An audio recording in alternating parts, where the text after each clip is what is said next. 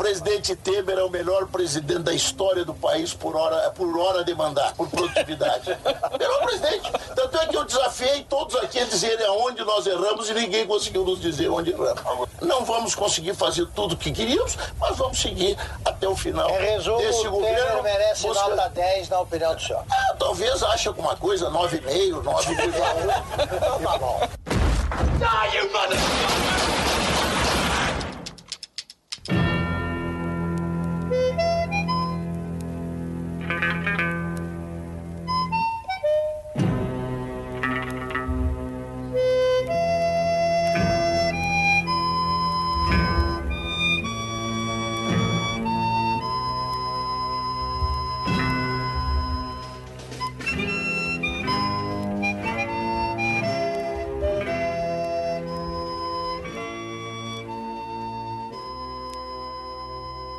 Sejam muito bem-vindos, pistoleiros e pistoleiras. Esse é o nosso episódio número 4 do Pistolando Podcast. Você já nos conhece, né? Eu sou o Thiago Corrêa, E eu sou a Letícia Dacker. dona Letícia Dacker. É, né? Dizem. Quem será o nosso convidado de hoje? O jet lag, pode ser? É, é pelo jeito vai ser. Tá foda hoje. Ué. Então, seguinte, vamos, vamos jogar as claras aqui. É, nós tomamos o famigerado bolo de uma convidada que nós tínhamos programado para esse episódio, para ser o nosso episódio número 4. Deu um canavial de merdas. É, Letícia viajando, O plano B Ah. deu ruim também. o plano B deu ruim, o plano C é esse aqui. Mas a gente tem a responsabilidade de manter episódios periódicos com vocês. A gente não vai deixar os nossos ouvintes na mão. Até porque isso é muito feio, inclusive para nós. Nós não gostamos quando acontece conosco, nós não vamos fazer com vocês. Ah, eu fico muito puta quando falta episódio de uma coisa que eu sigo. Eu fico, caraca, eu fico muito puta. Ih, mas aí o que, que vocês vão fazer se não tem ninguém pra falar nada? Vamos ficar puto. É, normal. É. a gente vai seguir a nossa vida. Né? É, só que assim, é, a gente, por um lado, assim, até que foi bom, porque nós não temos, quem já ouviu os nossos outros episódios, sabe que nós não temos a mania de colocar comentários, é, responder e-mails nos nossos episódios. Então a gente vai usar esse aqui é, para comentar algumas coisas que aconteceram na última quinzena aí e para falar um pouco sobre coisas que aconteceram com os nossos episódios das semanas anteriores. Então, essa semana vai ter meio que um Previously on Pistolando. Ai, socorro. Hum. Senhora Letícia Dacker, você quer fazer as honras de começar? Cara, eu não sei nem por onde começar, se você quer saber. Você quer começar falando do. Falando dessa coisa que a gente tinha falado na outra semana, porque o último episódio foi sobre as urnas eletrônicas. E aí você achou aquele artigo choquito sobre uma das, a principal companhia, a principal empresa de urnas eletrônicas nos Estados Unidos, que admitiu que mentiu, porque as máquinas deles tinham um software de acesso remoto já pré-instalado, a parada meio complicada. Você quer comentar, já que é uma coisa mais técnica isso? É, basicamente o que aconteceu, assim, é, a gente teve. Falando um pouco primeiro da nossa perspectiva do nosso episódio, né? Foi um episódio sensacional. Eu não vou falar por você, eu vou falar por mim. Eu tô muito satisfeito com o resultado dele, finalizado, todo bonitinho. Eu gostei muito de como se deu a conversa. Eu gostei muito da transparência com que os assuntos foram tratados pelo Luiz e pelo Daniel. Eu gostaria que eu acabei fazendo um disclaimerzinho no começo do episódio anterior sobre a questão de eles estarem falando ou não em nome do TRE, né? Gostaria de fazer um segundo disclaimer agora, falando sobre bastidores. Nada, nenhuma pergunta foi combinada. Eles não sabiam nenhum dos nossos questionamentos. Inclusive, não houve nenhuma pergunta que a gente tivesse feito que eles dissessem, cara, eu não posso falar sobre isso. Isso demonstra uma, uma transparência da parte deles para conosco que, assim, a gente só tem que agradecer, agradecer mesmo. Nós tivemos alguns feedbacks, algumas respostas com relação ao episódio, mas a maioria aconteceu nas nossas redes sociais. Muita coisa no nas nossas redes pessoais, alguma coisinha ou outra no nosso Twitter, que se você não segue é o arroba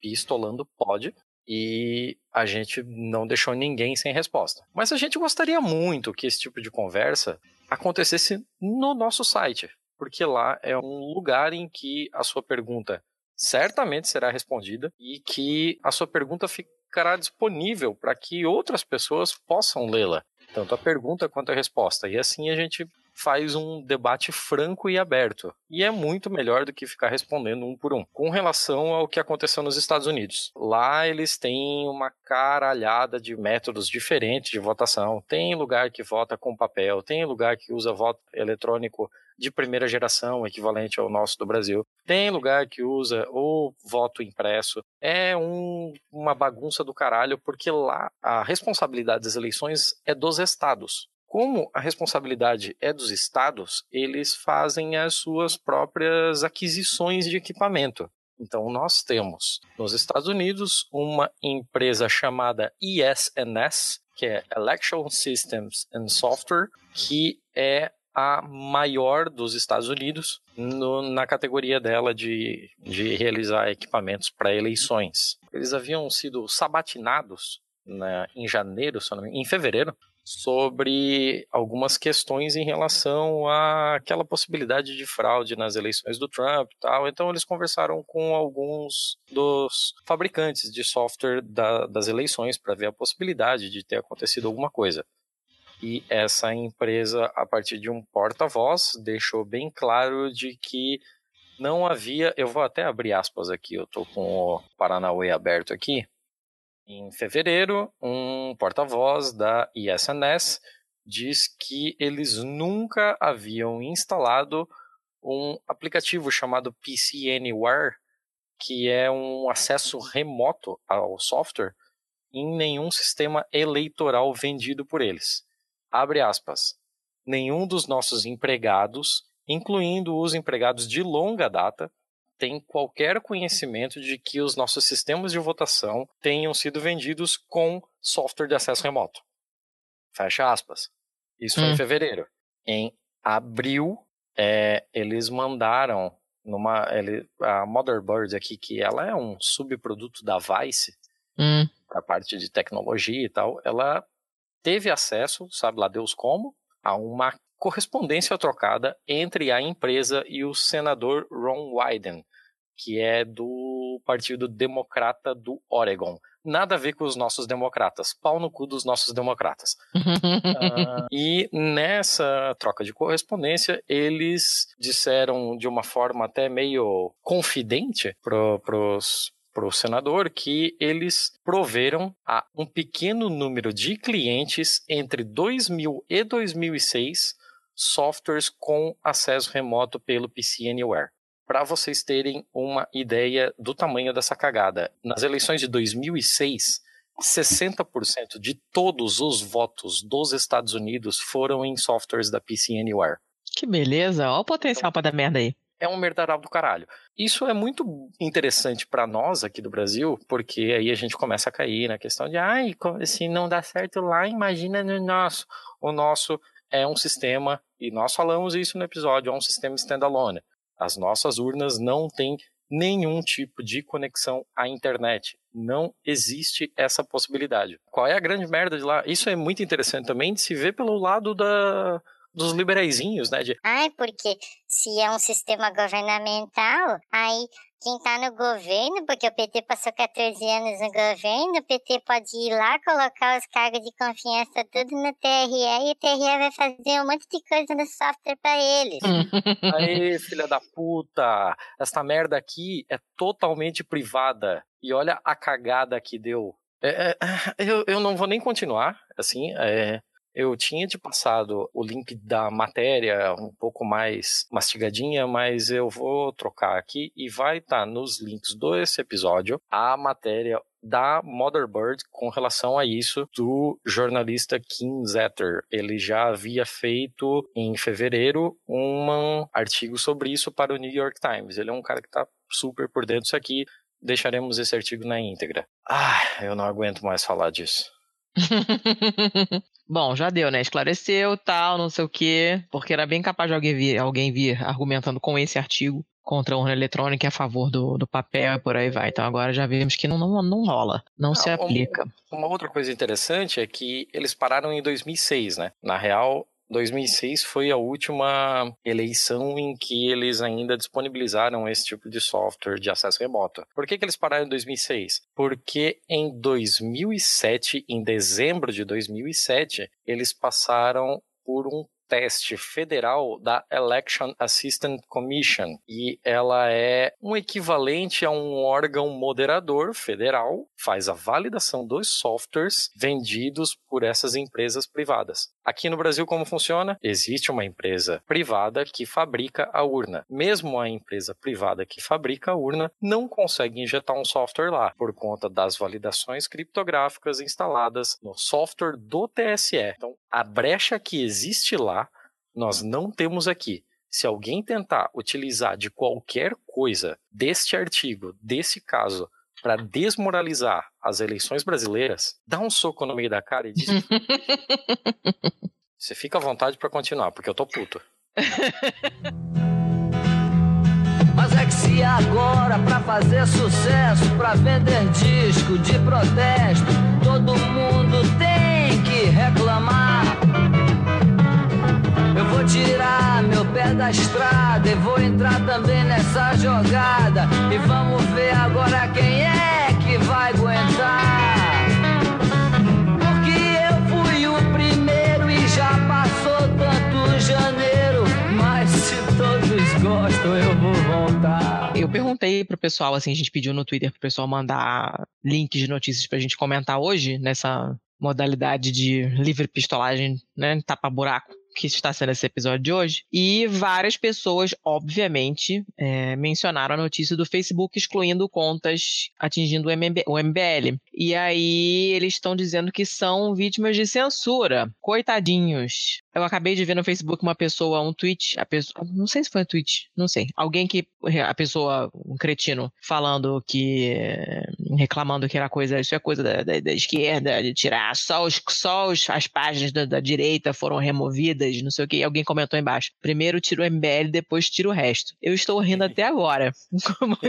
Achei um comentário muito pertinente. O link que a gente colocou na pauta é o link da hum, reportagem do Nexo Jornal sobre isso, né? A história é a seguinte, é, ontem, quarta-feira, 25, o Facebook apagou 196 páginas e 87 perfis pessoais do Brasil. Eles não divulgaram a lista certinha dos excluídos, mas uma boa parte estava ligada ao MBL. E uma página do Flávio Rocha também foi apagada. E mas eles também não deram os motivos exatos, detalhados para essa exclusão. Eles deram um comunicado oficial dizendo que as páginas infringiam as políticas de autenticidade, formavam uma rede coordenada que tinha o propósito de gerar divisão e espalhar desinformação. E essa política de autenticidade dele está nos, nos, termos de uso do Facebook, né? Aquelas coisas que a gente dá ok para poder abrir a conta em, sem ler, né? Porque, né? São, devem ser 18 milhões de páginas em letra microscópica. E é, eles dão, por exemplo, é vetado prover dados pessoais falsos ao cadastrar uma página ou envolver-se em comportamento não autêntico.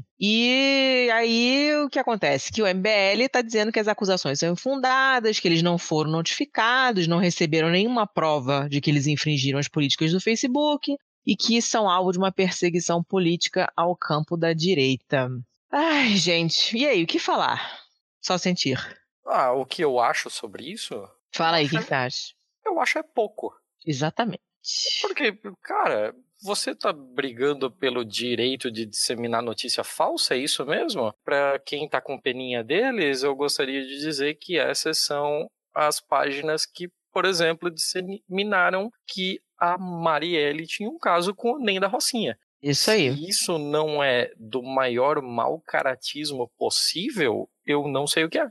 Não, sabe a coisa mais legal? É porque, como a notícia está tá dizendo, eles não deram a lista. Essa lista lá não foi divulgada, a lista dos perfis que foram é, né, do, excluídos. E o MBL meio que vestiu. Meio não, totalmente vestiu a carapuça.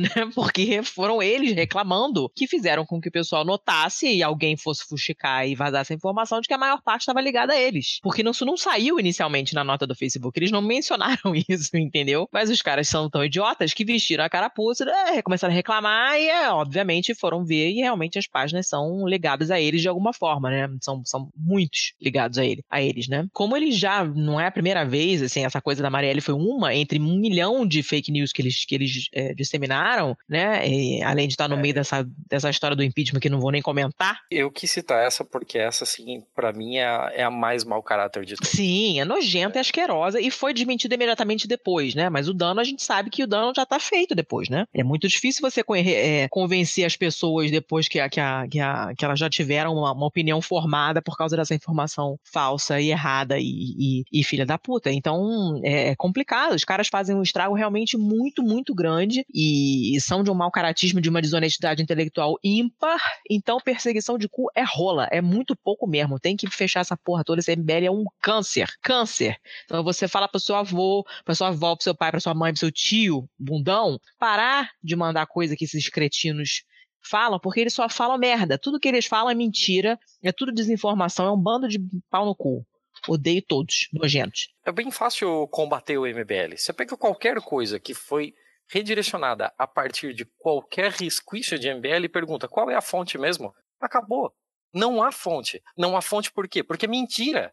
É lógico. Mas assim, não, e ainda tem. Aí o que acontece? Aí nós temos aqui um, um, o problema que é a resposta deles qual foi. Também botamos, botamos na pauta. Após a remoção do Facebook, a cúpula do MBL troca o WhatsApp por Telegram e prepara a ofensiva. Ou seja, você não tem como fugir desses merdas, né? O Telegram ainda não é popularíssimo no Brasil, que nem o WhatsApp, então eles saindo do WhatsApp e indo pro Telegram, é, talvez o alcance seja menor, menor, pelo menos inicialmente, né? Mas é, o perigo está sempre lá. Você não tem muito para onde fugir, porque eles vão atrás, né? O objetivo é cagar tudo. Então tem que ficar esperto, não importa onde você tá, em que rede você tá. Quando receber uma notícia que tem, cara, meio que você bate o olho, a gente meio que sabe que a, que a conta fonte é duvidosa, né? E normalmente quem, quem manda isso pra gente são os pais e o, os vizinhos, o grupo do condomínio. Eu sei que você adora o seu, por isso que eu tô comentando. e, e é nesse tipo de lugar, nesse tipo de ambiente que vem esse tipo de notícia imbecil, errada e horrorosa. E eu peço pessoalmente para vocês que, se receberem uma notícia desse tipo, não se limitem a ignorar ou falar é falso. Cata um link na internet, é muito fácil você desmentir notícias falsas, é ridiculamente fácil. Você procura lá no Boatos, na Lupa, tem, cara, tem um milhão de sites que fazem esse trabalho de checar essas informações. É, e aí você manda o link, é mentira, para, dá uns porros mesmo, para de mandar notícia falsa, para de propagar isso. Olha o link aqui que desmente esta merda que você, cretino, mandou para ver se as pessoas param. Porque, cara, isso é muito, muito perigoso, mesmo. Né? Então parem, só parem. Mas enfim, eles vão passar pro Telegram, então vocês fiquem espertos, porque aparecerão pentelhando você no seu grupo que você achava que era tão legal. Então, bolha, já já vai aparecer um botzinho aí mandando merda para você também. E é isso. Essa é uma notícia que dá para ficar bem puto. Ah, eu não sei se você chegou a ver a troca de, de tweets da aquela jumenta, da Janaína Pascoal, com, com o Sakamoto, você viu? Ah, eu vi, mas assim, ó, é, voltando ainda ao assunto anterior das eleições, ela declarou todas as palavras que por ela voltava pro voto impresso. Sim, então, dela, eu não, não chamei jumenta à toa, né? Mas como o pessoal acha que ela é o último biscoito do pacote, parênteses é biscoito, não é bolacha, bolacha tapa na cara, ah. fecha parênteses, é, essa jumenta dessa mulher tava falando, ah, porque ninguém, ninguém sabia disso, daquilo, e o Sakamoto já tinha escrito uma matéria sobre como ele sabia. E aí o Sakamoto, muito educadamente, porque ele é um lord, respondeu ponto a ponto o que ele fez, que basicamente foi investigação jornalística, minha senhora. Coisa que gente da sua laia é, não sabe o que é, porque vocês o inventam e mais nada. Enquanto que eu fui investigar e escrevi uma, uma matéria depois de conversar com pessoas que trabalham com isso e sabem do que estão falando. Então foi um vral daqueles assim bonitos. O, o Pistolando tweetou sobre isso. Eu retuitei a notícia porque, né, foi uma troca bem engraçada. Mas, enfim, eu só você de ouvir o nome é Bela, eu já quero. Quem mexe naquela porra é você. Não é verdade, você também fala. Para com isso, nem vem que não tem.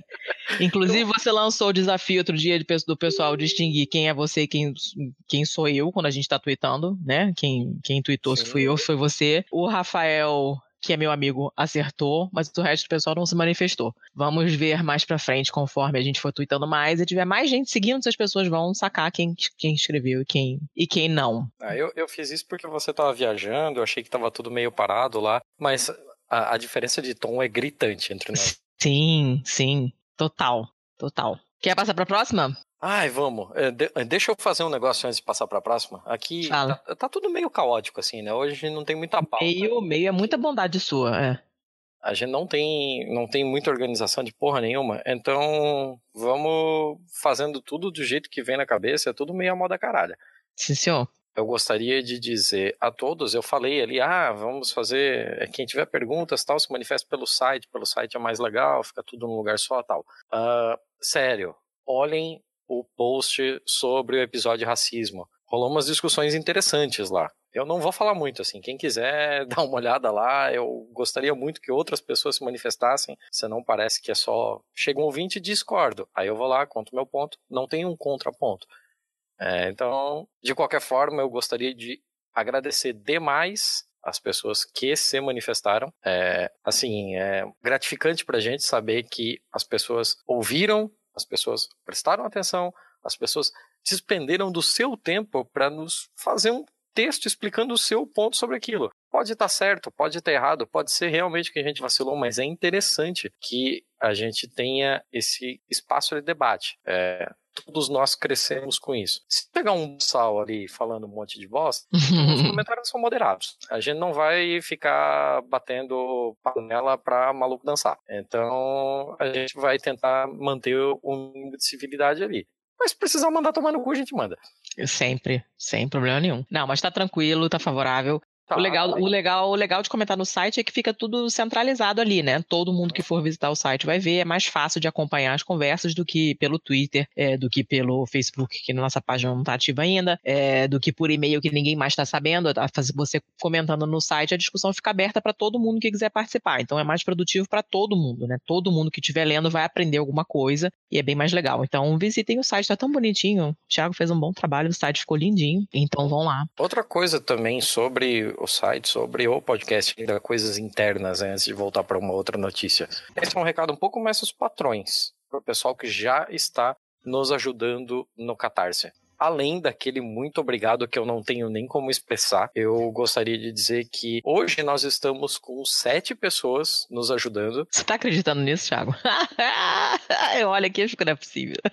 você está fazendo exatamente o que mandaram você não fazer. É verdade. Desculpa, Marcelo, não farei mais não, de qualquer forma, assim, é, não, é, é surreal para um podcast do nosso tamanho, assim. O pessoal fala, ai, vocês não deviam ser tão modestos, vocês estão desmoralizando o seu trabalho. Caralho, você não tem noção de quanto filho da puta ralou e fez 300 episódios para chegar nos nossos números. Para vocês terem uma noção, é, tudo bem, assim, o último episódio é pauta quente, é um negócio super importante, é, tem muita gente falando sobre voto impresso e tal, é, mas para vocês terem noção, o nosso último episódio do voto impresso sozinho, eu mais do que a soma de todos os outros áudios. É muito, né? É sensacional, assim. É, você tem o último número? Eu, eu tava com ele agora, mas aí eu fui clicar em cima e a esperta aqui fechou. Peraí, que abri de novo. 1251 downloads. Hoje, dia 26 Caralho. de julho. É muita coisa, né? A gente é, pra, não. Pra um podcast com bem feliz. episódios é surreal. Então, ah, vocês não deviam estar tá, tá impressionados. Sim, estamos. De verdade.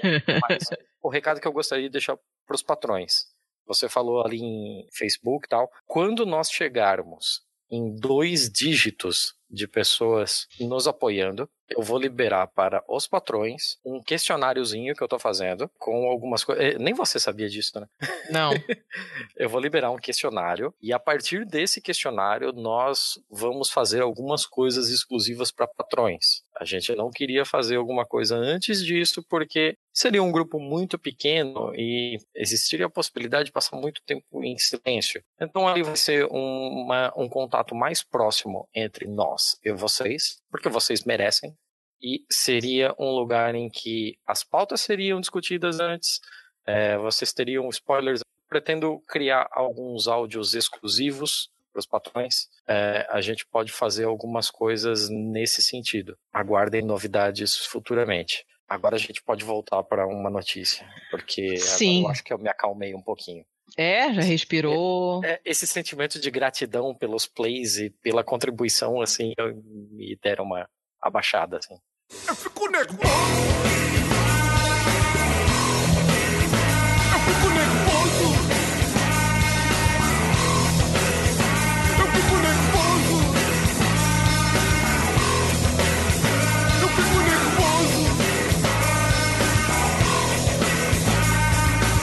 Vem cá, eu coloquei na pauta uma, uma notícia que você tweetou, por sinal. O ministro do Temer que quer o SUS pago e o tribunal acima do Supremo. Então, Que beleza. Né? Você tava muito puto quando você tuitou essa notícia, compreensivelmente. Qual é babado? Nós temos o Carlos Marum, responsável pela articulação política do governo, que encaminhou uma carta com sugestões a parlamentares daquele saco de merda que é o MDB, né? Ele defende uma forma de leniência ao Caixa 2, praticada em eleições passadas, e a cobrança por serviços públicos de saúde. Essa coisa da leniência ao Caixa 2 é uma, é uma, uma experiência pessoal que eu já tive na Itália, porque o Berlusconi no governo descriminalizou o Caixa 2.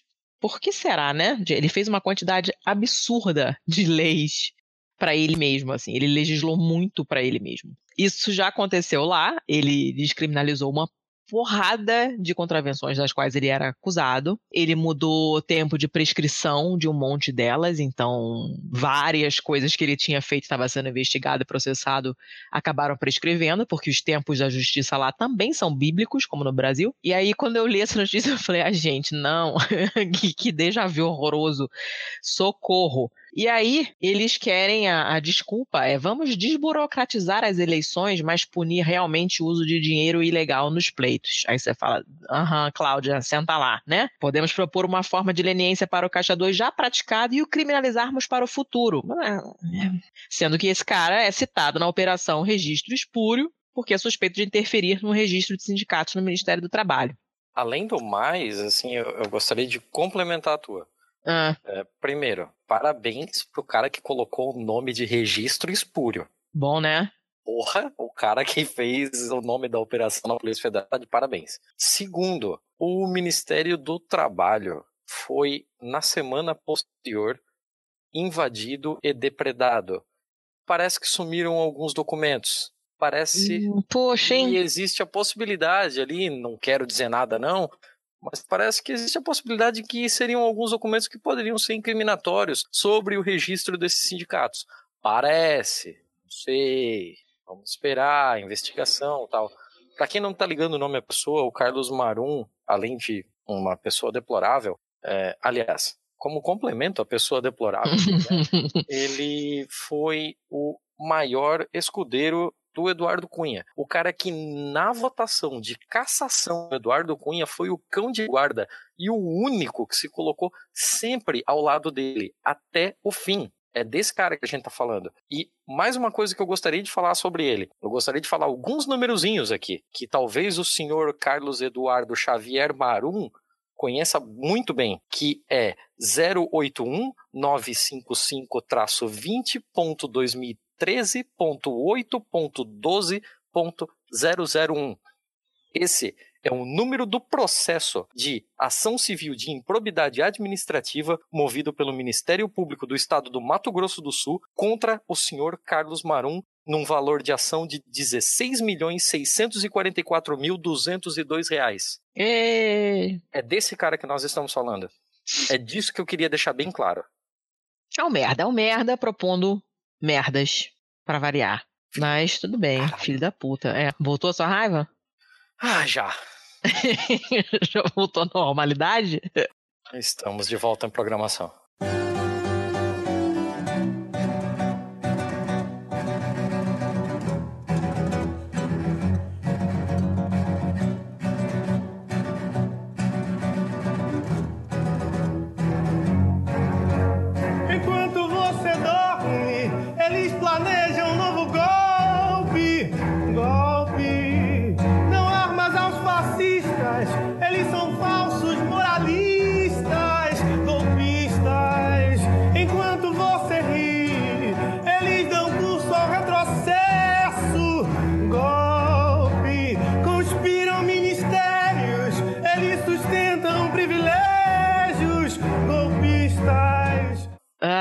Deus do céu. E vem cá, e aquela, naquela notícia da empresa chinesa que vendia vacina falsa, você viu?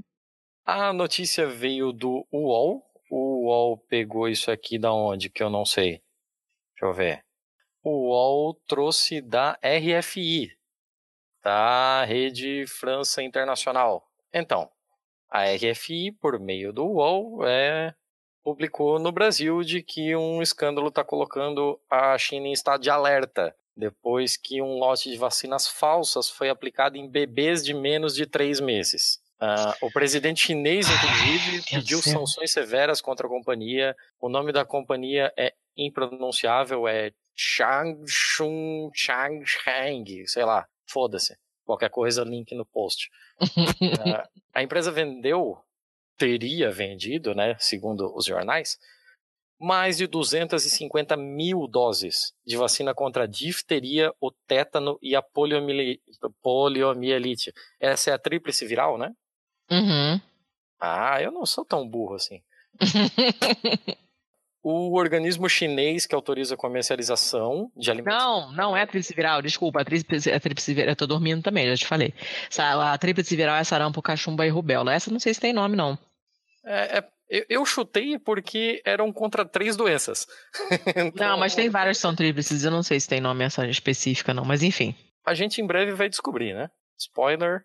ah, o, C- o CFDA, que é o, o organismo de o chinês que autoriza a comercialização de alimentos e medicamentos, ele já havia anunciado a interrupção da produção da vacina contra a raiva produzida por essa mesma empresa. Então, é uma empresa que está afundada em um monte de escândalos, é um, um bagulho absurdo e bem-vindos ao capitalismo, é onde você não tem o mínimo escrúpulo de aplicar é, vacinas falsas em crianças de menos de três meses, em bebês, em seres indefesos, em busca da maximização da mais-valia. Cara, é foda essas coisas, dão muita raiva, né? Puta que pariu, cara.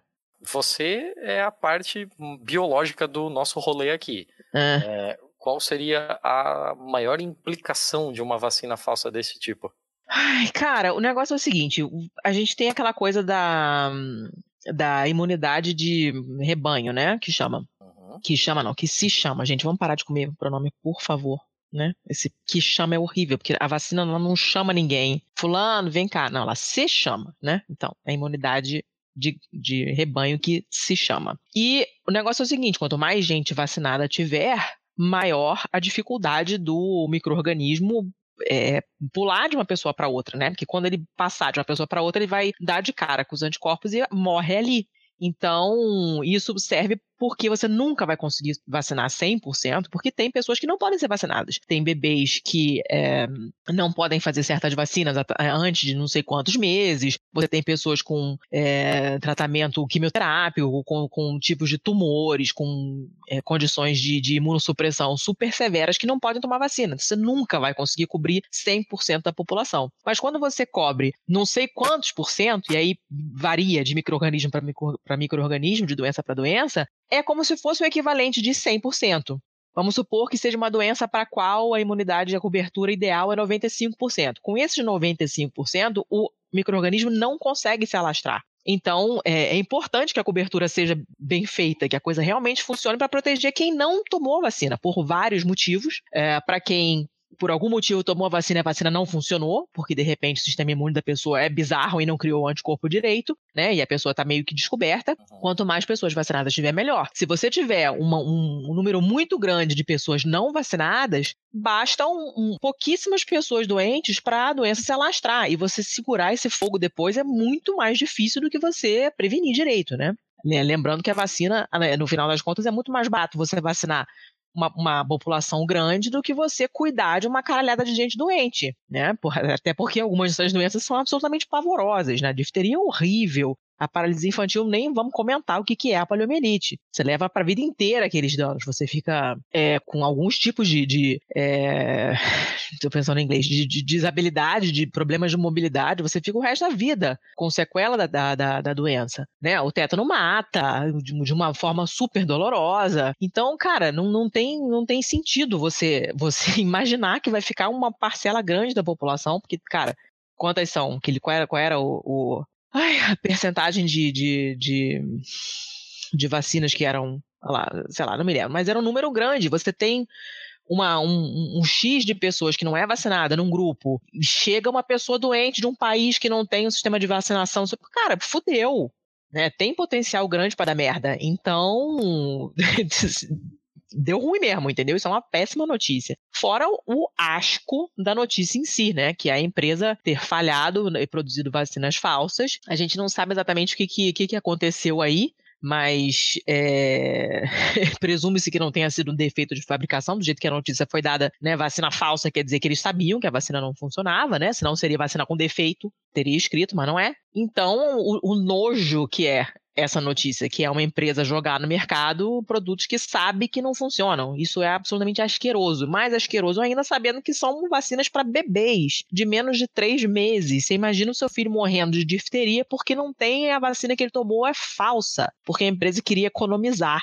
É foda, né? Não, e... E, é legal porque essa notícia do UOL, ela termina, o último parágrafo dela é o caso faz parte de uma longa série de escândalos na China envolvendo a indústria alimentícia de medicamentos. As ações dos principais produtores chineses de vacina despencaram nessa segunda-feira.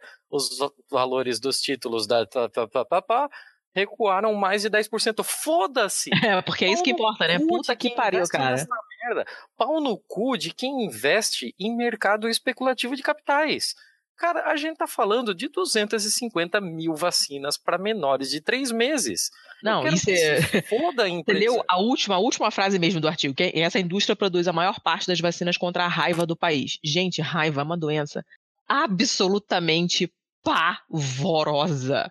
Tudo bem, a incidência é, é baixa, sim, mas não é. A gente pensa que só cachorro, mas não é ter um monte de bicho que passa raiva para transmite, passar raiva, a gente passa também, né? Todo dia, no rosto, inclusive. A pele fica ótima. Mas eu digo de, na questão de transmitir, tem muitos bichos que transmitem raiva não é tão difícil assim, né? De, de, de ter um contato com um animal que, que, que, talvez esteja infectado. Então tem que ter vacina funcionando para isso. É uma doença horrível, horrível. E com a mortalidade de quase 100%. Pegou, fudeu. Então você tem que ter a vacina, né? E eles também produzem a maior parte das vacinas contra a raiva. Então você imagina quanta merda que, que, né, que pode dar isso. Ai, gente. Ah, é foda, é foda. Eu quero... essas, essas notícias de saúde me deixam assim. Ah, hum. Não, e, se, e, é justamente por isso que toda vez que eu esbarro com eu mamo pra ti. Porque eu é. sei que eu vou estragar o seu dia. Pois é, vocês veem, ouvintes, né? A gente fica achando, vocês ficam achando que a gente se dá super bem, que ele gosta de mim, mas não, ele passa o dia inteiro mandando esse negócio pra eu ficar puta, entendeu? De propósito. Aí eu fico, ah! As pessoas adoram te ouvir putaça. é porque elas não, não, não, tomam, não tomam remédio de esofagite que eu tenho que tomar. Vocês não sabem, gente, é muito ruim. Que merda, e ficar puta não é legal, mas fazer o quê, né? Eu não consigo não ficar. E você é pior ainda do que eu, então tamo bem. Deixa eu emendar aqui uma, que eu vou Emende. te no contrapé. Fala. Que é uma que não tá na pauta. Ah, ah, lá vai, surpresa. Olha que legal. Essa é do dia 26 do 7, ou seja, na data da gravação.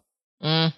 Uh, o Alckmin, muito feliz e faceiro, resolveu dar uma coletiva como pré-candidato à presidência da República, sentou num baita de um mesão, no meio do mesão, rodeado de 11 políticos de seis partidos, todos homens, todos velhos, todos brancos. Aí o que, que aconteceu? Uma repórter, que eu não consegui identificar aqui qual repórter que fez o questionamento, perguntou para ele, né? Pô, você veio aqui falando de renovação, você veio aqui é, propondo mudanças para o Brasil e tal, e você está sentado numa mesa que é muito próxima do Ministério do Temer. São velhos, brancos e homens, não, não uhum. tem nada diferente. E ele largou uma muito legal, que ele vai falar que terá o máximo possível de mulheres em seu ministério. Eu gostaria de lembrar o candidato Picolé de Chuchu uhum. que o máximo possível é 100%.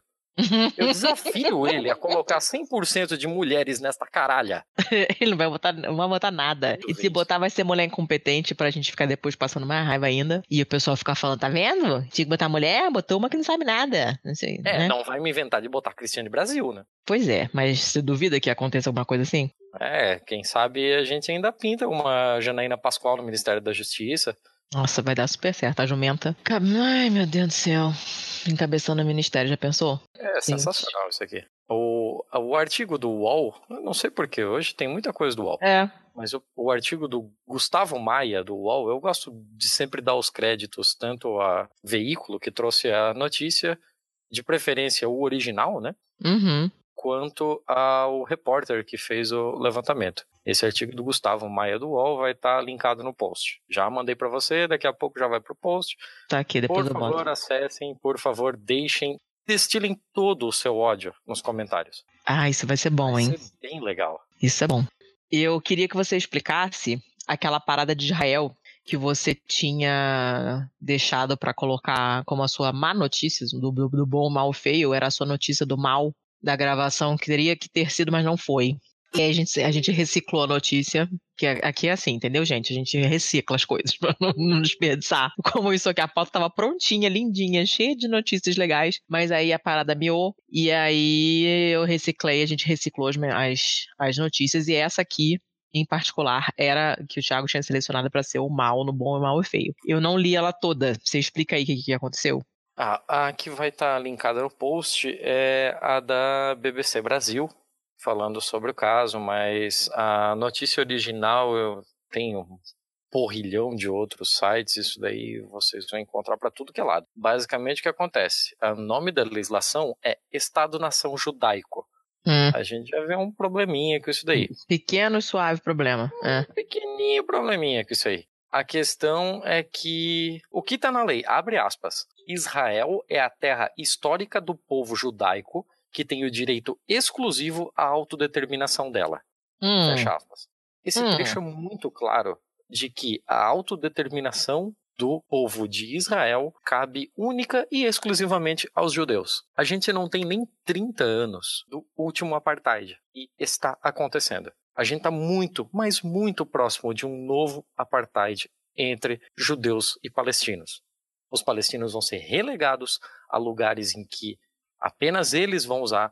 Hoje, hoje, isso é, eu vou recomendar aqui o último Petit Jornal que falou sobre isso. Hoje é, já existem em Jerusalém lugares para pontos de ônibus em que passam ônibus para judeus, ônibus para árabes. Que coisa legal A gente isso, tá né? Chegando cada vez mais perto de tudo aquilo que a gente viu nos livros de história, tudo aquilo que fez o Mandela ir para cadeia, tudo aquilo que fez os Panteras Negras terem de surgir nos Estados Unidos. A gente vai passar por tudo isso de novo. Eu gostaria de lembrar também que o Estado de Israel é uma nação potencialmente nuclear que arma um porrilhão de países e inclusive foi quem vendeu o armamento para a África do Sul do apartheid. Quando a África do Sul do apartheid começou a invadir os territórios de, de fronteira, os territórios contíguos, para começar uma expansão territorial, obviamente, imperialista. Então é desse, é desse pessoal que a gente está falando. Eu eu, eu, eu não sei nem o que dizer sobre assim, ó. eu não consigo olhar por um lado bom nada nesta caralha assim. nada, nada, não tem nada que eu consiga ver. É, Inclusive, é, mais um mais um podcast que fala um pouco sobre isso é o último lado B do Rio. Recomendadíssimo. Sim, sim. Fala inclusive de todo o rolê de quando a África do Sul começou a invadir a Namíbia e a Angola foi abraçada por por Cuba para receber armamento e poder resistir a uma possível e provável invasão da África do Sul. É, eles explicam isso muito melhor do que nós, é, então nada mais justo do que vocês recorrerem a quem realmente manja do bagulho. É, mas não é uma notícia que acalenta, né? Digamos assim. Olha, Pelo contrário, tá bem longe disso.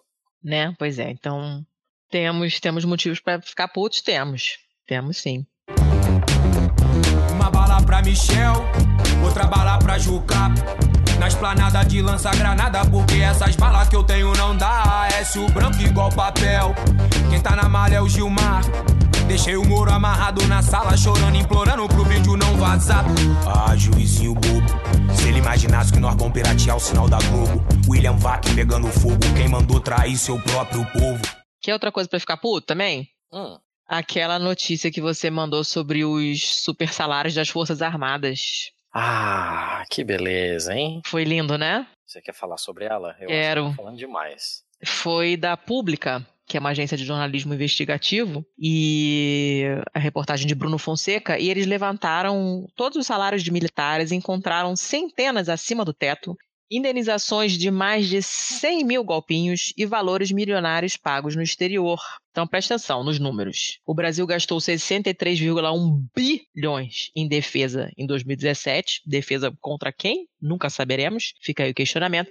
Sendo 22,6 bilhões com salários de militares. O maior pagamento mensal em 2017 foi a um tenente que já foi denunciado por desvio de bens sendo que a Embraer pagou mais de 433 mil golpes em um ano para um único oficial. Então, é complicado, né, gente? Eles têm uma série de gráficos, assim, muito bons, mostrando, bom no sentido de uma merda que se olha, você quer bater nas pessoas, com, mostrando todos os órgãos superiores que têm mais servidores em exercício, distribuído todos os órgãos para você ver, ele tem um histograma maneiro. Enfim, eles tiveram acharam 713 remunerações mensais de membros das Forças Armadas acima do teto, que é de 33,7 mil mensais. Eu dá vontade até de rir.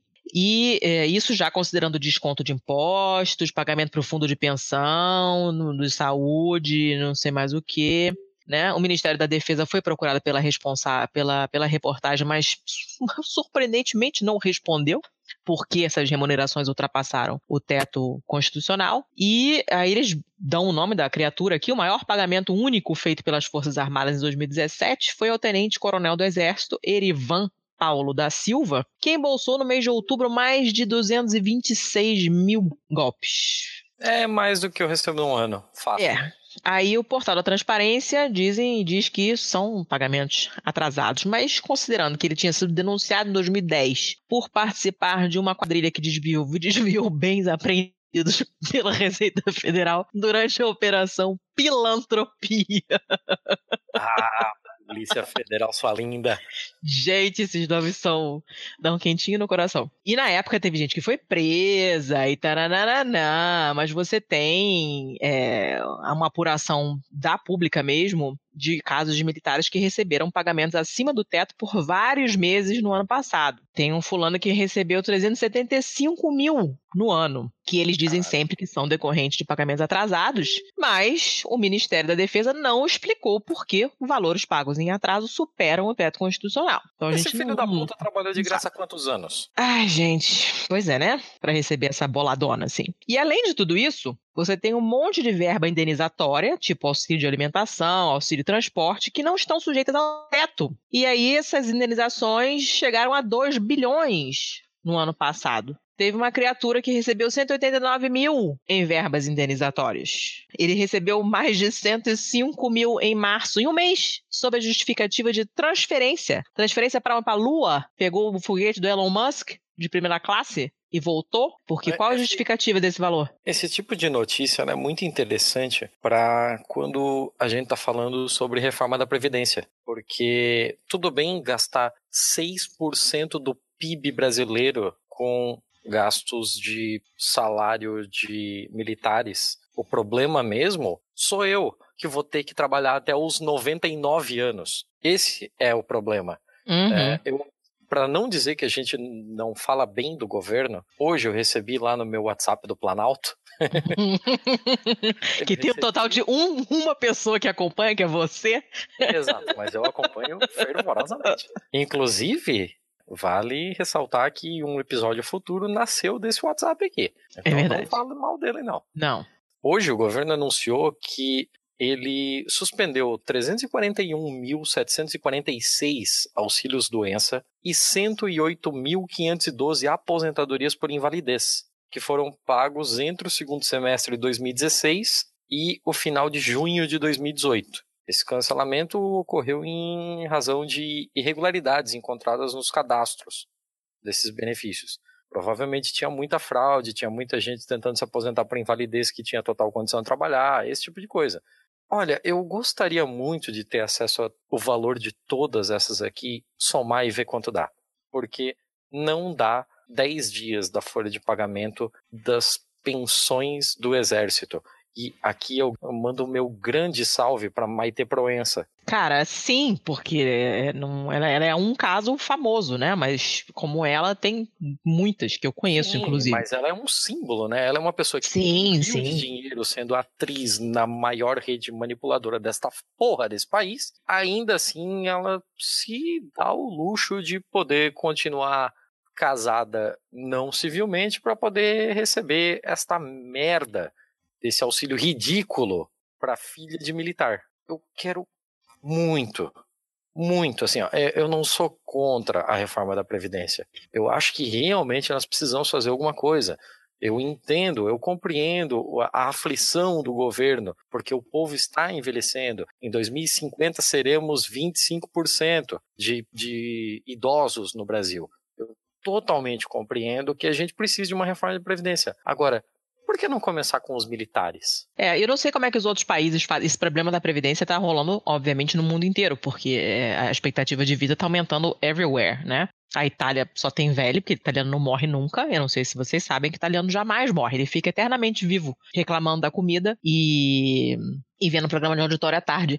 Então, a população tem uma idade, uma média de idade muito alta. Muito mesmo. Então, as pessoas não sabem o que fazer com a Previdência. E realmente a idade de aposentadoria está aumentando. Meu sogro se fudeu algumas vezes nessa, porque ele estava quase chegando e aí mudou a lei. E aí estava quase chegando de novo, mudou de novo. E ele demorou bastante para conseguir se aposentar. E, e, como ele tem várias outras pessoas também, ele tem amigos da mesma idade que ainda trabalham porque não conseguiram é, chegar nos anos de contribuição e na idade mínima para aposentadoria e está aumentando cada vez mais. A coisa está complicada, isso é um, é um, problema difícil de você administrar. Que que você, como é que você vai fazer?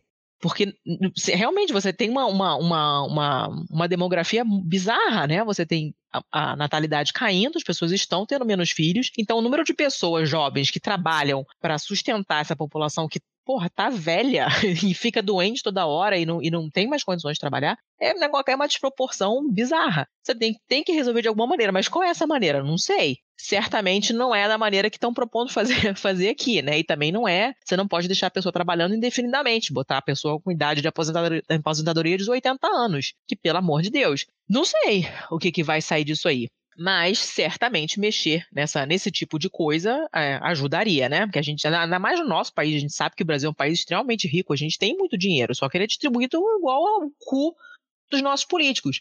Mas teria para todo mundo, né?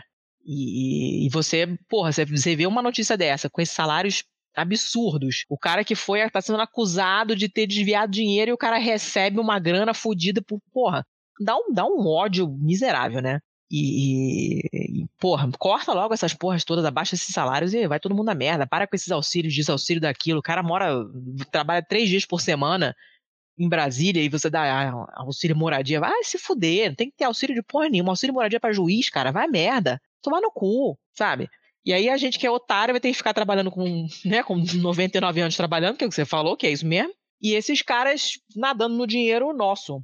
Porra, vai merda, todo mundo. É, que ódio. 99 anos de carteira assinada, né? Não de Ah, idade. sim, sim.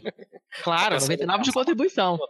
Ah, dona Letícia, Oi. você gosta desses programas de culinária? Não. Odeio. Odeia. Odeio porque odeio cozinhar, gente. Eu acho uma perda de tempo absurda. Mas esses programas de culinária, assim, não gosta? Esses Não. reality show maluco, assim? Eu não gosto de reality show de nenhum assunto. Eu acho que se tivesse um reality show de Tolkien, eu não ia ver, porque eu acho um porre o formato. Eu acho todos eles horrorosos, inúteis, e por mim não precisavam ter sido inventados. Mas enfim, diga, o que, que tem uma coisa a ver com a outra? Ah, tudo bem. É porque tem um, tem um reality show que acontece na TV brasileira, e essa notícia é de hoje, inclusive. Na Hum. data da gravação, dia 26 do 7. Ó, Ah, todo, todo atualizado ele. Ah. Olha que legal, assim, ó. Rolou um reality show hoje de manhã na Globo. Ou seja, dentro do programa da Ana Maria Braga. Ô, que reality Ué. show é esse de manhã, gente? Ela faz um reality show de culinária chamado Jogo de Panelas. Hum. Então ela chama alguns cozinheiros lá pra se engalfinharem durante semanas e mais semanas pra ganhar uma merreca. Porque é assim que funciona. Ah, chegou uma competidora lá e as pessoas poderiam fazer os seus, seus próprios menus, né? E Hum. fazer a apresentação do jeito que quiser e tal. E uma competidora é, resolveu trazer o tema da culinária negra no Brasil. Ó, Interessante, né? sim. Então ela colocou lá alguns pratos assim que, que vieram com essa cultura africana do, das pessoas escravizadas. Hum. E aí ela escolheu, as pessoas tinham que escolher um nome, né, um título para colocar nas suas, nas suas, nos seus menus e tal. E ela escolheu um bastante apropriado. Hum. Ela resolveu chamar o dela de senzala de luxo. Ai, gente. Por que isso? O que, que as pessoas têm na cabeça, gente? Elas comem cocô com sucrilhos de manhã? O que que. Pasme, ela é negra. ah, para. Sério, é, é incrível, né? É incrível. Eu tenho aqui a parte da justificativa dela. Ah, me, manda, me, manda, me manda o link pra eu sofrer junto. Ai, meu Deus, calma aí. Ah, Tem uma, tem uma imobiliária aqui em Curitiba que se chama Senzala, ai, caralho. Nossa, mãe do céu, que, que, que desgosto. né? Ok, mas aí vamos à justificativa dela. Ah, Por que eu escolhi? Na senzala não se tinha muitas coisas, né? Não tinha talher, não tinha locais para você se sentar. No meu What? jantar vai ter lugar para as pessoas se sentarem. Opção de usar ou não talheres ou de comer com a mão, naturalmente, como se comia nas senzalas. E aí a Ana Maria Braga, Ai, com gente. todo o seu tato, com toda. Com, com aquela pessoa maravilhosa que ela é, chegou e falou: Tá explicadíssimo o tema, para que ninguém reclame. Obviamente, a gente sabe muito bem o que eram as senzalas brasileiras. A dificuldade que os negros enfrentaram quando chegaram. dificuldade? Ela usou a palavra dificuldade. Ela- Ah, Tá em aspas isso aqui. A dificuldade que os negros enfrentaram quando chegaram. Tipo, foi só na hora que chegou, né? No caminho tava tudo legal, eles vieram de primeira classe, tá tudo lindo. Eles vieram porque queriam, inclusive. Então, continuando. O dela tá explicadíssimo pela Diana. Tem garfo, tem cadeira para sentar, tem mesa, tem até panela. Tem tudo. É uma senzala atual, de luxo, mas recor- Atual! Ai, meu Deus! mas recordando um período difícil para os negros no Brasil. Cara, Ai, eu tô chocada com esse adjetivo difícil. Já começa por aí. Porque, né? Difícil não Caralho. chega nem na unha do dedinho mindinho do pé direito do que realmente aconteceu. Difícil não é uma palavra que cobre exatamente o que aconteceu. cara, difícil foi a minha faculdade. Eles Né? passaram gerações escravizados. Ca- é, Eu, eu- Eu tô lendo aqui a senzala atual. Eu tô quase chorando. Ai, caralho. Senzala atual. Eu tô Para, parem, parem, desfalecido pessoas. por Parem. Eu achei isso aqui cinco minutos antes da gente começar a gravar. O que as assim, pessoas comem queria- de manhã? Meu Deus. Eu queria não conseguir rir disso aqui, mas é tragicômico. Ainda bem que um outro participante negro teve o mínimo de, de... Bom senso? Ah, bom senso é, é a palavra, não adianta. Hum. E ele colocou, abre aspas, me desculpe, o meu povo foi tão massacrado nas senzalas. Nunca existiu senzala de luxo. Adoro o tema, mas senzala de luxo, sinceramente. O nome dele é Ranieri.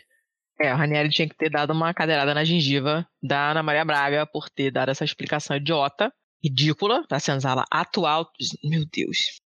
Hum. Foi, foi ótima a repercussão disso no Twitter. Teve um cara que perguntou aqui: se você faz um menu de apenas com comidas tradicionalmente judaicas, você vai chamar de Auschwitz de luxo? Né? Você vai chamar de Dachau de luxo? Ai, gente.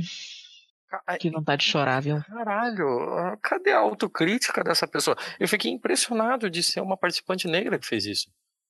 É, mas, né, ninguém tá livre, né? Como os meninos falaram no episódio de racismo, que se vocês não ouviram ou vão, que ficou muito bom, todo mundo é racista, porque a gente cresceu, foi socializado num meio racista, então todo mundo é racista, né? O- é- né, A questão é você parar, botar a mão na cabeça daquela reboladinha, né, e pensar antes de abrir a boquinha.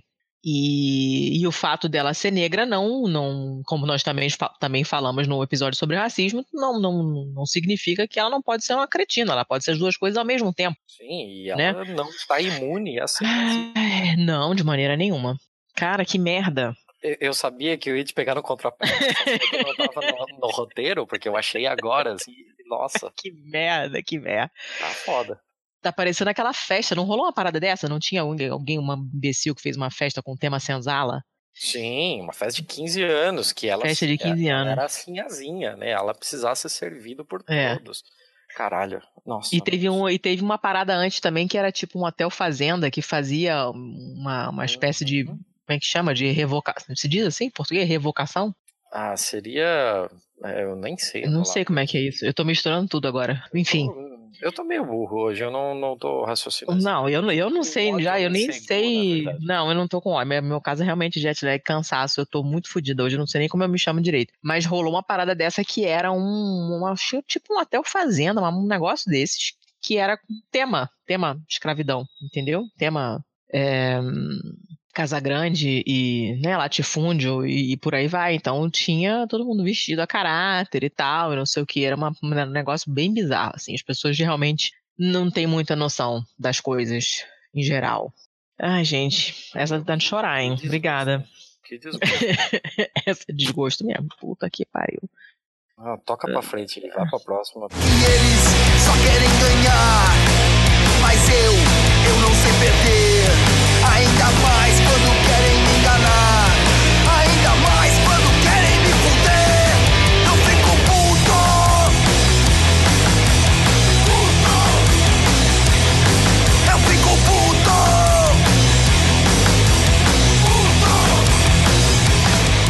Eu separei, não sei mais se fui eu que separei essa ou se foi você, já esqueci. É, é uma notícia da Agência Brasil, é reportagem de Jonas Valente, o link para variar tá lá na pauta, e a manchete é: Senado aprova projeto que retoma benefício para setor de refrigerante. Essa fui eu que achei também. É você que cata, né? Normalmente é você que cata e eu fico puta. É, a, rela- a relação é essa, entendeu, gente? Ele peneira as internets pra achar notícias e me manda e eu fico puta depois. Isso beira um E- relacionamento abusivo, né? Então o negócio é o seguinte: o Senado Federal aprovou o projeto de decreto que derruba a decisão do governo federal que alterava a alíquota do imposto sobre o produto industrializado, que é o IPI, sobre o xarope usado para produzir refrigerantes. E essa medida foi uma demanda da bancada do Amazonas, por, segundo os parlamentares, afetar empresas instaladas na Zona Franca de Manaus. O projeto ainda vai ser apreciado pela Câmara dos. Tô falando igual o Moro, olha, Câmara, ah, a Câmara dos Deputados. A diferença é, que eu Na posso, não verdade, eles chegaram no palanque e eles gritaram duas palavras, né? Coca e cola. Não, cara, a parada é inacreditável. Então, o que aconteceu? É, em maio desse ano, o governo editou o decreto whatever que reduzia a alíquota sobre o xarope de 20% para 4%. É, mas essa redução tornou a alíquota a mesma cobrada no produto final. né? A diferença nos percentuais era aproveitada pelas empresas de refrigerantes que, por gerar. Está escrito mal isso aqui, hein? É, gerando créditos que eram usados para bater impostos. E isso é, foi uma das medidas adotadas pelo governo para financiar a queda do preço do diesel, que foi prometida aos caminhoneiros. Então, aquela greve, né? Que- horrorosa, não sei o quê, deu uma caralhada de efeitos cascata, alguns totalmente inesperados, tipo essa. A expectativa era arrecadar 740 milhões esse ano. Né, com, esse- com- com essa, com essa mudança na alíquota e tal. Enfim, no, no final das contas, a senadora Vanessa Gratiotin, do PCdoB do Amazonas, justificou a derrubada da medida do governo pelos prejuízos que trouxe às indústrias de bebidas não alcoólicas, que são responsáveis por boa parte do faturamento do polo industrial. E deu uma, uma, uma, uma confusão danada, empresas gaúchas também reclamaram, e enfim, o negócio foi, foi complicado, né? Porque o governo está fechando farmácias populares, mas no final das contas esse, esse, essa medida resultaria em 7 bilhões de subsídios para a Coca-Cola. E aí? Ah, é, a, a lógica é bem simples, assim. A- o pessoal do Rio Grande do Sul entrou na treta por conta de que, ah, se o pessoal do Amazonas vai ganhar essa isenção fiscal, a gente também, Também tem que ganhar. claro. Imagina como é que a gente vai viver com a nossa barecola aqui, gaúcha, sem esse Não negócio. conheço, felizmente. né? Eu lembro vagamente, de, antigamente tem isso, eu não sei se ainda existe. Aqui tem umas coisas também bem regionais que eu também não conhecia, nunca tinha ouvido falar. Cine, não sei o que, não conhecia isso no Rio, não tem isso não. Ah, sim, é tudo regional aqui. Mas, É. meu Deus, tem que, tem que ter para nós também. Questão é a seguinte: a, a lógica do governo Temer ela é bem fácil. É pau no cu de quem entrar na presidência, seja lá quem for no ano que vem. O importante, foda-se que não vai ter caixa, foda-se que não vai tá pra- dar para fazer nada, que os cofres estão completamente raspados. Mas, meu Deus, imagina você deixar uma Coca-Cola no prejuízo. Não Se pode, você né? Não, não vai ter farmácia popular, pau no seu cu. O problema é, meu Deus, como a gente vai deixar a Coca-Cola ter que pagar 20% de IPI? Gente, são 7, são, sete, são 7 bilhões de reais de subsídio para a Coca-Cola. 7 bilhões de reais. 7 bilhões de reais. É, é- é incrível, assim. Né? É incrível. E você tem todo o resto sendo cortado, você tem Bolsa Família sendo cortada, você tem Ciências Sem Fronteiras que não tem mais, você tem uma caralhada de projetos que foram totalmente suspensos, você tem farmácia fechando, você tem todos os cortes que a gente já sabe que estão rolando na saúde e na educação, e você tem 7 bilhões de subsídio para Coca-Cola, além daqueles salários milionários para os militares, entendeu? Você deve aprender a baixar a cabeça e dizer sempre muito obrigado. São palavras que ainda te deixam dizer por ser homem bem disciplinado. Deve, pois, só fazer pelo bem da nação tudo aquilo que for ordenado. Pra ganhar um fuscão no juízo final e diploma de bem comportado. Você merece, você merece. Tudo vai bem, tudo legal. Cerveja, samba, amanhã, seu Zé. Se acabarem com teu carnaval. Vamos acabar com uma coisa boa? Pelo menos uma boa? Ah, vamos, mas você que vai falar. Eu, eu tô com pouquíssimo humor pra coisa boa hoje. Não, eu também, eu também não tô com humor pra nada. Eu quero só ir dormir, porque eu tô muito ferrada. Mas vou dar duas coisas boas, na verdade. Deixa eu só colocar na ordem aqui na pauta, porque eu tenho toque. Primeiro, nós temos aquela notícia fantástica da, de Cuba, né? Que. hum, Falando das mudanças em Cuba com a nova Constituição, que vão Ah, incluir né, direito à propriedade privada e casamento gay, porque agora o casamento, a, a- a- digamos, a- o modo como a lei vai ser escrita, né, vai ser casamento é a, é a união de duas pessoas, não entre um homem e uma mulher. Então isso abre precedente para uniões homoafetivas também, casamento homoafetivo. E é uma, uma notícia bem legal. O Masques, que é nosso catártico, gente, oi Masques. Masques tinha sugerido essa notícia, mas eu já tinha colocado ela na pauta porque, né, porque é legal pra caramba, é uma notícia da maneira. E basicamente eles estão analisando uma proposta para substituir a Carta Magna de 76 deles, né? A votação pode ser concluída nesse domingo passado, depois a gente tem que depois atualizar, mas é bem interessante. Você tem a instituição da figura do presidente com limite de dois mandatos de cinco anos, né? Então é uma são 224 artigos assim que resultam numa reforma profunda e, e modernizam a legislação cubana. É, é uma coisa bem bem interessante. Depois vamos ver direito como é que ficou, mas é é bacana, né? É, eu gostaria só de pontuar sobre esse, sobre todo esse rolê aí, Hum. de que, por favor, procurem notícias o mais próximo possível da fonte. O G1 colocou coisas absurdas. Para começar, que em determinado ponto aqui ele chama de partido comunista.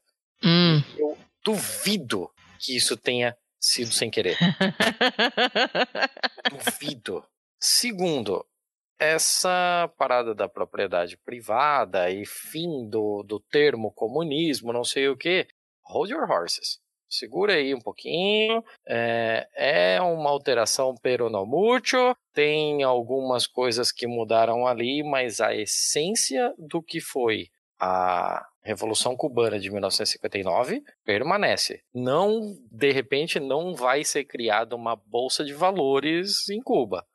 Ah, sim, não. Vamos Vamos- segurar as Vão, vão, vão rolar uns negócios estranhos aí, né? Na abertura disso, daquilo, não sei mais o que das quantas e tal, né? Mas, inclusive, acho que se vocês quiserem visitar Cuba, visitem agora, antes que é, vire uma sucursal de Miami. Ai, eu quero Mas vai demorar, acho que um pouquinho, né? Não sei, vamos ver. Não tenho tanta certeza assim. Não sei, hum, vamos ver. Depende do que, do que eles decidiram aí também. E, mas enfim, tem coisas legais, tem notícias legais. Essa coisa do, da- do, do casamento gay é bem interessante. Então, é uma notícia maneira. E aí, para fechar com chave de ouro, a última notícia antes da gente dormir, basicamente, é a que saiu ontem. Eu tava na, na, na sala lá de espera, lá do, do- Já tinha tomado meu banho no aeroporto, tava esperando liberarem o gate pra eu saber onde é que eu ia ter que sair correndo pra embarcar. E tava vendo a notícia, tipo, tô conversando com a Carol e tá passando Globo News na televisão. Tava dando o programa do Alexandre Garcia. Aí minha filha, quem é o Alexandre Garcia? Eu, é um merda. uma mulher sentada do meu lado no sofá, a mulher deu um, um pulo, olhou pra minha cara e eu comecei a explicar bem em voz alta pra Carol por que, que o Alexandre Garcia é um merda. Mas enfim, logo depois isso acabou, o programa deste merda. Você quer compartilhar com a gente como é que você explicou pra uma filha de 9 anos como o Alexandre Garcia é um merda? Não, eu expliquei, dei exemplos de coisas que ele já falou, de, de é, comportamentos misóginos e de ódio aos pobres desse, desse grande saco de merda que é o Falou que ele Alexandre era- Garcia. Falou que ele era BFF do Figueiredo, que foi o nosso último presidente militar. Não, não Falou falei isso não. Eu falei da, eu falei do, do regime militar. eu falei da do, do comentário que ele fez ao estupro da Jane Fonda. Porque Ah. Hum, É, nós já tivemos a conversa, eu e a Carol já me perguntou e nós já conversamos sobre as abelhinhas e as flores, e, e aí então foi mais fácil de ilustrar, né, que uma pessoa, uma mulher muito famosa, é, muito conhecida e relatou que tinha sido violentada e o comentário dele foi basicamente foda-se. Expliquei tudo isso em voz bem alta, que era pra todo mundo ouvir mesmo, porque sou dessas. Enfim, toda essa volta que eu dei, que não tinha nada a ver com a história, era só pra explicar que assim que acabou o programa do Alexandre Garcia, então eu ainda estava pistolando com ela, explicando quem era este merda, por que ele é um merda, mudou entrou um programa de notícias e apareceu esse negócio da NASA. Eu Falei, que porra é essa? Aí comecei a prestar atenção. Falei, gente, como assim? Não tem fogos de artifício, não tem nada tremendo no mundo, né? Não tem, sei lá, os céus se abrindo, que é uma descoberta fodida. Basicamente, a NASA revelou que descobriu água em Marte. Vocês estão entendendo o que é descobrir água em Marte, gente? Claro que não é um lago, você não vai pular e sair nadando, não é isso. Né? Eles Mas é acharam. água líquida. Sim, é água líquida. Eles, o, o, o, o artigo da Galileu fala de seis canecas a cada sei lá quantos metros quadrados, um negócio assim.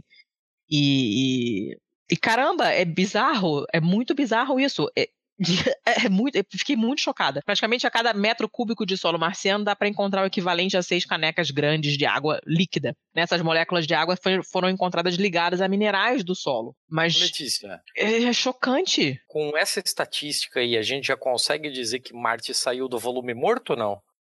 Para, Thiago. Essa hora da Será? noite. Essa hora da noite eu não sei lidar. Ó, reza a lenda que o Alckmin já estuda a implantação de hidrômetro. Para. Só para. Mas, enfim, com Alckmin ou não Alckmin, com volume morto ou sem volume morto, isso é uma notícia muito, muito, muito, muito importante. No nosso planeta, a vida só surgiu por causa da água. Né? Tudo, tudo nosso depende da água. Então, é, é, uma, é uma parada realmente revolucionária, é uma puta de uma notícia. Eu levei um susto enorme quando eu não estava psicologicamente preparada, porque eu tinha acabado de voar, não tava vendo nada, tava horas sem, sem, sem internet, não tava sabendo de nada. Tô eu lá falando daquele merda, de repente aparece isso na televisão, eu, what? Né? E não tinha muito como procurar mais detalhes, porque a gente já tava quase embarcando e tal. E fiquei com isso na cabeça a viagem inteira voltando, mas como eu ainda não, não voltei à vida totalmente, até o momento dessa gravação. É, eu só li umas duas ou três coisinhas, não fui procurar nada, nem em jornal americano, nem nada. Amanhã eu vou, vou ler mais sobre isso, porque, caramba, é uma notícia muito, muito, muito maneira. Então, essa é a última notícia da pauta de hoje. O que mais? Só, né? Foi isso que a gente tinha. Tinha Isso, mais alguma coisa separada? mais do que a gente tinha separado. A gente É. tá cobrindo muita coisa aqui. É, eu só gostaria de passar algumas últimas coisas, assim, porque tá tudo bagunçado hoje, então foda-se. Hum. É, sobre o Mulheres Podcasters. Ah, sim. Eu gostaria que você falasse um pouco sobre. Então, gente, como a gente falou em um episódio anterior e depois esqueceu de mencionar nos outros, porque, né, somos assim, é, a Mulheres Podcasters é uma ação de iniciativa do programa Ponto G, desenvolvida para divulgar o trabalho de mulheres na mídia podcast e mostrar para todo ouvinte que sempre existiram mulheres na comunidade de podcasts do Brasil. E nós apoiamos essa iniciativa. Então, a gente compartilha os nossos programas sempre com a hashtag Mulheres Podcasters, no caso, a mulher sou eu, é, para ajudar a promover a igualdade de gênero dentro da podosfera. Então, se forem compartilhar, compartilhe também com a, a hashtag Mulheres Podcasters. Além disso, a gente queria pedir para vocês participarem da Pod Pesquisa, Exato. que é a pesquisa da ABPOD, né, da Associação Brasileira de Podcasts, que estão fazendo de 2018. A última pesquisa, se não me engano, é 2014, não era? Sim, a Tá pesquisa bem desatualizada já, então. ela já está muito desatualizada e é, na pesquisa de 2014 nós tivemos cerca de 16 mil respostas. 16 mil respostas foram conseguidas com questão de uma semana dessa pesquisa atual. A pesquisa atual ela é muito importante para que nós, produtores de conteúdo podcast, possamos conhecer o nosso, é uma palavra meio merda de se dizer, mas o nosso mercado. Possamos conhecer é, um pouco mais sobre o comportamento dos nossos ouvintes, sobre qual é a faixa de escolaridade dele, sobre qual é a faixa etária, sobre onde ele se concentra, como vive, o que come, como se reproduz. Então, nós é, é de suma importância para nós que consigamos cada vez mais informações sobre vocês. Quanto mais informações tivermos, mais é, próximos de alcançar a qualidade, alcançar a importância, a relevância de assuntos para vocês, nós estaremos. Eu prometo. Não, eu não prometo. Eu não prometo. Mas eu quero acreditar, porque eu não sou da ABPOD. Aliás, eu tenho algumas críticas à ABPOD, mas estamos juntos nessa porque é uma questão de todos os podcasts. Mas eu quero acreditar que nenhum dado lá será comercializado. Então, respondam com pouco medo. eu sou desconfiado demais, eu não consigo dizer sem medo. Inclusive, Gente. essa não é uma iniciativa só da ABPOD, é uma iniciativa da ABPOD com a rádio CBN. Sim, ah, sim, é verdade. Aquela, aquela. Sim, da Globo, sim, golpista. É, porém, é o que a gente tem para hoje. Nós temos as nossas críticas. Eu deveria estar guardando as minhas, mas eu sou transparente demais e pau no cu de todo mundo. Então, por favor, responda alguma coisa que você desconfia, pode responder errado. Mas, é, na medida do possível, tente ser sincero conosco. A gente promete que vai tentar fazer, pelo menos da parte de nós, podcasters, fazer o melhor possível com as informações. Ah, yeah, eu, eu, eu, eu gosto de preencher coisas, adoro esses negócios. Na minha família, quem preenche e responde tudo sou eu. Eu adoro um questionário, não posso ver questionário que eu respondo. Então, então foi com o maior prazer que eu respondi essa. Inclusive, tem as duas versões: tem a versão para quem só escuta, tem a versão para quem é produtor de conteúdo. É, são perguntinhas simplesinhas, normaisinhas, legais, não, não, não vai é tomar muito. Longo. É meio longo. Ela é meio longuinha. parece uns 15 minutos para é, fazer. É, é. Tá uns 15 minutinhos, assim. Mas não é não é nada tenebroso, não. É prazeroso de responder. Parece que já ajeitaram, já ajeitaram o site para celular, porque tava uma merda de responder. Você não conseguia passar a página, era um cu. Parece que já ajeitaram agora tá funcionando. Então, se tiver quiserem no, linkar, é, clicar no link direto do celular, parece que já tá funcionando direito. Eu preferi fazer no PC porque tava, o celular tava me deixando enlouquecida. Fala, o que, que você ia falar? Desculpa que te cortei. Eu Inclusive... esqueci, mas peraí. Ah. Me dá um tempo que eu lembro. ah, sim. Ah tem uma parte ali em que você fala sobre os podcasts que você ouve. E eles pedem para citar três exemplos, assim, que é mais para você, mais para eles terem uma noção de popularidade e tal. Seria muito legal que as pessoas colocassem o pistolando lá. Eu não ia reclamar nem um pouco.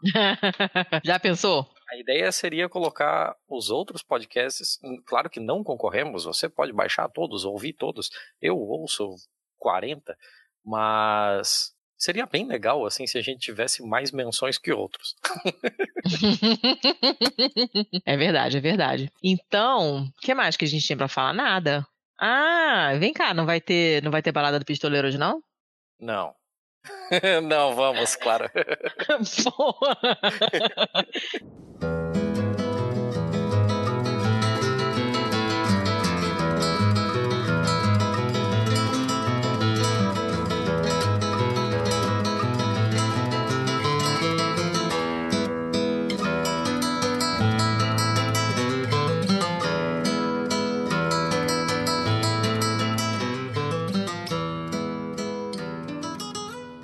Que tu não botou nada na pauta, e eu tô achando aqui, ó, o Thiago esqueceu da parada lá e tal, não sei o quê. É... Quer que eu comece, então? Começa você. eu realmente fiz alguma coisa de bom Começa. nessa vida? Eu Fala. sou uma pessoa muito descolada, muito antenada com as novidades do momento. Ah. Então, eu assisti um filme que eu gostaria de que todos pudessem assisti-lo também. Hum. E o nome do filme é O que é isso, companheiro? Ah, nossa, Eu- como você é moderno. Sim, eu sou uma pessoa Tá sempre na crista da onda. É, eu- assim, ó, o filme já é um pouco velho, inclusive eu assisti de um jeito bastante pirata, que é diretamente do YouTube, tem ele completo lá, bonitão, legal. E é, o filme é, é muito bom. Ele tem uma qualidade muito interessante. Ele é relativamente fiel à história.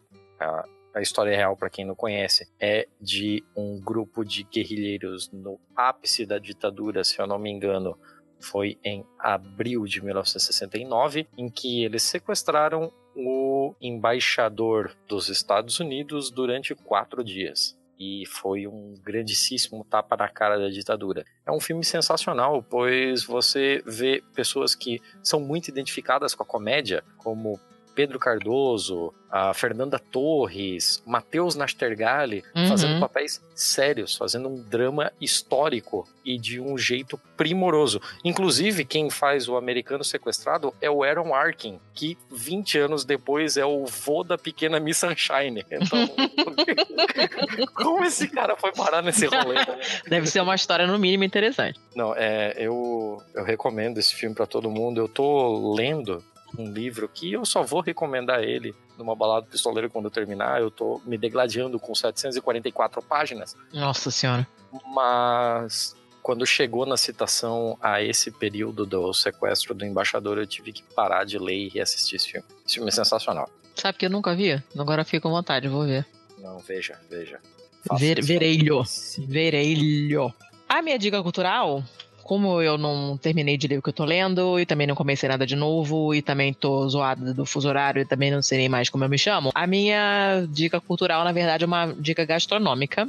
Que se chama inhame no forno com alecrim e azeite. Então, a gente aqui em casa, depois que eu fui morar na Itália e aprendi a fazer batata sempre dessa maneira, que é batata no forno com alecrim e com azeite, a gente acabou adotando isso para outras coisas também. E deu super certo com inhame, que eu amo. Eu sou a louca do inhame. Quando tem o quilo aqui na, na esquina eu almoço todo dia. Quando eles estão na semana do inhame, eles me mandam SMS. Olha, essa semana vai ter inhame. Eu já fico jejuando desde cedo pra ir lá comer um entupi de inhame, que eu amo esse negócio. E ele fica maravilhoso feito dessa maneira no lugar da batata, com alecrim e azeite. Só que tem o pulo do gato. Não coloque sal nele antes de assar, porque ele vai ficar uma coisa bizarra que é torrado e cru ao mesmo tempo. Não sei o que acontece. Rola algum fenômeno químico ou físico ali que fode a bagaça, não dá certo. Então você bota só alecrim, só azeite, taca no forno e quando sair você joga o sal por cima, come, senta, chora e me manda um beijo, porque é maravilhoso. E esta é a minha dica. Olha o nível de inspiração da pessoa hoje. Então tá, né?